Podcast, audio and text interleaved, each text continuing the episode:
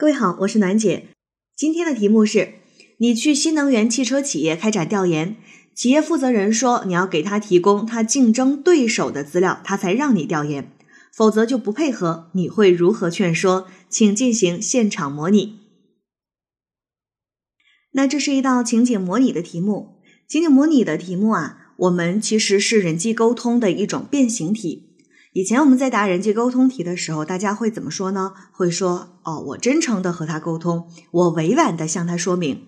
但是其实，在答题的内容里面，考官是没有办法听出来你是如何真诚、怎么委婉的。后来就出现了这种题型啊，叫做现场模拟，也就是把考官当成你的沟通对象，把你所有的沟通内容现场说出来。那在现场模拟的题目当中啊，在这儿我要给大家讲三个事情。第一个就是。在整个模拟的过程里面，对面的考官虽然说他假扮你的沟通对象，但是他是不会给你任何回应的，他不会回答你的话，不会冲你点头微笑，这整个是一个你自编自导自演的独角戏，考官只会静静的看着你。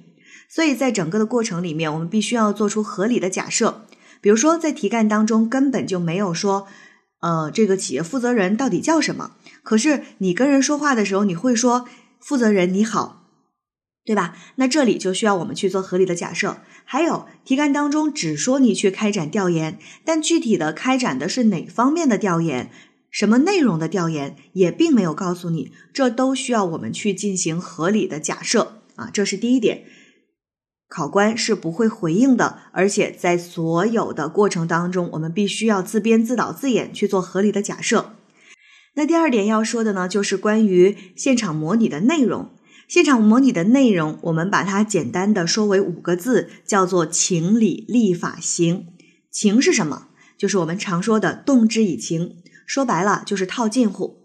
我们在和别人沟通之前，其实往往都会想一个办法去拉近和对方的距离。哎，这就是情。理就是给对方讲道理。利。利这里呢是利和害，就是告诉对方这其中的利害关系，以及我能给你带来什么样的帮助。涉及到法律的，我们要讲到法，最后要有所行动。这就是这五个字，而这五个字之中的核心就是利啊，应该说是利害。告之以利，避之以害，这是情景模拟内容上的核心。那么大家在答任何一道现场模拟的时候，都要考虑的一个核心问题就是：我能够给对方带来什么样的帮助？这也是我们常说的要有共情力，我们要能够站在对方的角度上去思考问题。如果你是这个沟通对象，比如说，如果你是这个企业的负责人，那需要我提供什么样的帮助，你才愿意去配合我的调研呢？这是我们需要考虑的，这是整个答题的核心。第三点，我要讲的是，所有的现场模拟，我们都是带着任务去的。在题干当中，你是有任务的。我们的同学会出现什么情况？聊着聊着聊嗨了，放飞自我了，忘记了自己是来干嘛的了。所以在情景模拟的结尾，一定要记住，要暗示在语言当中表现出来，你已经完成了你的既定任务。有些同学在结尾的时候喜欢用疑问句结尾，说：“啊，我都说清楚了吗？”啊。您觉得这样行吗？这样的结尾都是一个开放式的结尾，就是可能对方说不行呢，对吧？可能对方不愿意配合呢。那我们在结尾的时候呢，就可以直接假设对方已经听取了你的意见，然后呢，现在已经愿意配合调研了。比如说，我们可以讲啊，那我们来具体的谈一谈相关的内容吧。再次感谢您的配合，意思就是你的任务已经完成了。这是我们在现场模拟当中呢，给大家讲到的三个点。好，现在考生开始答题。王总啊，您看，您经营这个新能源汽车企业呢，已经三年多的时间了，一直都致力于低碳环保科技的发展，这是我们有目共睹的。而且我们来的时候就听说，贵公司呢最近已经攻克了几项新能源汽车方面的技术难关。现在像您这样潜心搞研发的企业家真的不多了。哎，我真的是很佩服您。